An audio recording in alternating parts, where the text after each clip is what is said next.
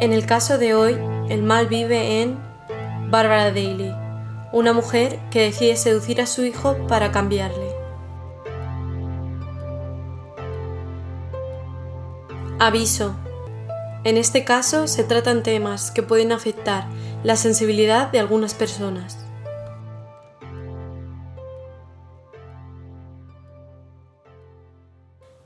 La historia comienza en 1922, cuando nace Barbara Daly, la única hija de un matrimonio de Boston. Y, en 1933, cuando Bárbara tenía 11 años, su vida cambia por completo, debido a que su padre se suicida. Él se encerró en el garaje con el coche encendido y fue la pobre Bárbara quien lo encontró. Esto debió de ser una situación horrible, especialmente para una niña tan joven. Desde entonces, ella y su madre estaban solas, y solo les quedó esperar el dinero del seguro, que recibieron gracias a que el padre fingió que todo había sido un accidente. Una vez lo obtuvieron, cogieron todas sus cosas y se mudaron a Nueva York. Comenzaron a vivir en el Hotel del Mónaco, un hotel muy caro, y donde se hospedaba la élite de Nueva York. Esto levantó muchas sospechas, y comenzaron los rumores, porque no eran una familia adinerada, y la gente empezó a pensar que la madre había matado al padre por el dinero del seguro. Yo no sé si esto es cierto o no, pero he mirado que en la actualidad este hotel ya no existe, y que fue comprado por Trump en 2001 por no sé cuántos millones para construir el Trump Park Avenue. Así que supongo que para hospedarse ahí sí debieron de recibir una gran cantidad de dinero del seguro. Eso no significa que los rumores fueran ciertos y realmente no había pruebas de que fuera un asesinato. Vamos unos años hacia adelante, a cuando Bárbara era adolescente, y pasó a formar parte de la Socialité de Nueva York. Esto quiere decir que se movía por las más altas esferas, era parte de la alta sociedad de Nueva York. Esto tenía ventajas, como ir a los mejores restaurantes, a las fiestas más grandes y conocer a la gente más importante. Para Bárbara esto fue un paso más allá, porque fue nombrada una de las diez chicas más guapas de Nueva York. Esto le abrió puertas para ser portada de revistas como Vogue y Harper's Bazaar. Con respecto a su vida social, estaba en lo más alto, y tenía a su alcance todo lo que quisiera.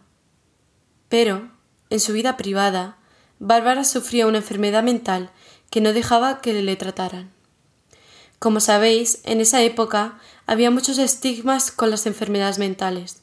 No se hablaba de ellas y si se enteraban de que ibas al psicólogo o al psiquiatra, te consideraban un loco. Entonces, Bárbara sufría estas consecuencias en silencio, para evitar que nadie se enterara. Cuando estaba en lo más alto, la llamaron de Hollywood para hacer una actuación para una película. Y si Bárbara quería una cosa, esta era ser famosa, ser conocida por todos y por su vida extravagante, que realmente era una farsa. Una vez en Los Ángeles, no la cogieron para la película, pero conoció a una actriz llamada Cornelia y se hicieron muy amigas. Y ésta le presentó a su hermano, que se llamaba Brooks. A Bárbara le gustaba este chico, le parecía atractivo y todas esas cosas, pero realmente no le daba mucha importancia. Hasta que, no sé cómo, porque antes no podías buscar a gente en Google o Instagram, pero supongo que se lo contaron. Pero Bárbara no le dio importancia hasta que se enteró de que Brooks y su amiga venían de una familia de mucho dinero. Y no hablo de nuevos millonarios o una familia con dinero, sino de dinero antiguo, generaciones de dinero. Y tenían este dinero porque su abuelo inventó el plástico y tenían la patente. Así que ahí, ahí, ahí tenéis a quien darle las gracias. Entonces, Bárbara descubre esto y está encantada. Empiezan a salir oficialmente y a partir de ahí el objetivo de Bárbara es casarse. Vamos, casarse sí o sí. Y parece ser, por lo que contaron sus familiares y amistades, la relación de estos dos era mala desde el principio. Estaban todo el rato peleándose y liándola, y esto no era un secreto para nadie. Supongo que la cosa fue escalando peor, y Brooks decidió que quería dejarla, Y esto no entraba para nada en los planes de Bárbara, que ya se había imaginado casada a todo este dinero. Y entonces ella dijo que estaba embarazada, cosa que no era cierta. Y entonces cogieron y se fueron corriendo a California y se casaron. Supongo que todo fue tan rápido por la ideología de la época y lo mal visto que era tener hijos fuera del matrimonio. Pero entonces, ¡boom! Ya están casados y Bárbara no tiene por qué mentir más. Y le dice a Brooks que no está embarazada. Y no se separarían ni nada, me imagino que por lo mal que se veía el divorcio en esa época, o a lo mejor Bárbara le mintió y le dijo que había perdido el bebé. Realmente no sé lo que pasó, pero se quedaron juntos. Y aunque hubiera una pelea grande, Bárbara estaba feliz, porque había conseguido lo que quería. Había conseguido meterse en la familia de, del plástico. Entonces cogieron y se compraron una casa en el Upper Side, donde invitaban a sus amigos ricos y hacían fiestas extravagantes. Pero en esta época Bárbara se ganó una mala fama de borde y loca. Parece ser que en medio de las fiestas empezaba a gritar y a insultar a la gente. Además, se volvió alcohólica. Y mientras tanto, parece que Brooks no perdía el tiempo y estaba con una chica nueva cada semana. En agosto de 1946, Bárbara se queda embarazada, esta vez de verdad. Tuvieron un niño al que llamaron Anthony, y en la familia le decían Tony. Entonces, tuvieron a su bebé y se dedicaron a viajar a las propiedades que tenían por todo el mundo, es decir, a sus casas de Berlín, Londres, España. Y en 1960 algo pasó en Nueva York. Parece ser que en una fiesta Bárbara se emborrachó y hizo algo que avergonzó muchísimo a la familia. Entonces cogieron y se fueron a vivir a París, supongo que huyendo de la situación. Una vez en París, Brooks conoció a la hija de 15 años de un diplomático. Empezaron una relación y Brooks decidió que se iban a casar. Entonces se presentó en casa y le dijo a Bárbara Oye, que he conocido a esta chica de 15 años y nos vamos a casar. Ya os podéis imaginar cómo se debió de sentir Bárbara. Este hombre llega, le dice que se va a casar con una niña, esto significa el divorcio, perder todo el dinero y encima de todo eso la gente iba diciendo por ahí que la niña era más guapa que ella. Vamos, Bárbara se ve sin marido, sin dinero y decide suicidarse. Pero resulta que este era otro de los trucos de Bárbara y realmente no se quería suicidar. Entonces Brooks la ve, se asusta y le dice que va a dejar a la chica y que se queda con ella. Con respecto al hijo, Brooks y Bárbara no tenían mucha relación con él. Tony básicamente se crió con niñeras y lo único que recibía de sus padres eran regalos. Entonces llegó el momento en el que Tony cumple los 18 y decide que quiere viajar y ver el mundo. En 1967 la familia vivía en Suiza y Tony, que tenía 20 años, estaba viajando por Marruecos. En este viaje, Tony conoce a un chico llamado Jake, que era australiano y además era bisexual. Ellos se conocen, se hacen muy amigos y comienzan a vivir juntos. En ese momento, Tony se da cuenta de que le gustan los hombres y comienza una relación con Jake. Aunque la relación era secreta debido a la época, de alguna manera esta información le llegó a Bárbara y ésta se volvió loca, pensando que su hijo estaba con un hombre y que la gente se pudiera enterar. Entonces cogió y fue en coche para traerle de vuelta. Aquí es donde la historia empeora.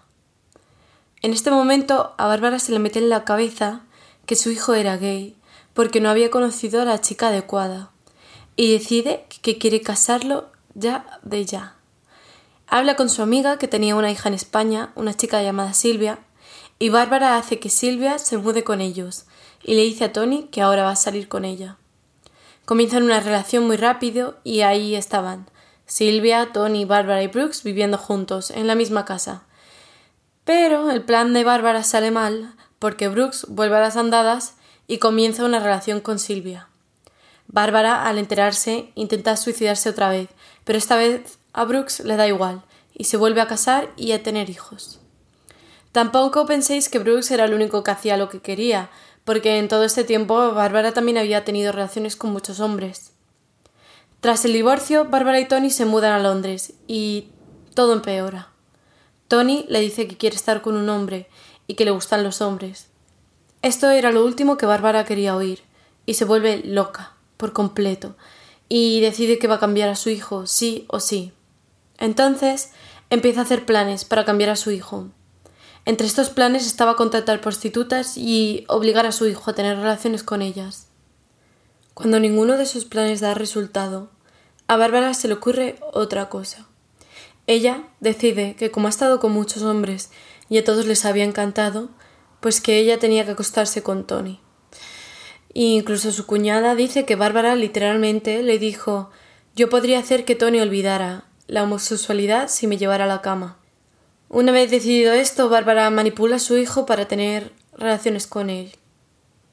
Además, durante su juventud, Tony fue diagnosticado con esquizofrenia, pero su padre se negó a que lo tratara un especialista, todo esto por la vergüenza que la gente se enterara. Imagínate, el hombre que le ponía los cuernos a su mujer todos los días y que quería casarse con niñas, diciendo que qué vergüenza que un especialista trate a su hijo. Bárbara, con su actitud egoísta, estaba empeorando las cosas, abusando de su hijo, que encima tenía una enfermedad mental que no le dejaban tratarse. Estos abusos duraron un tiempo.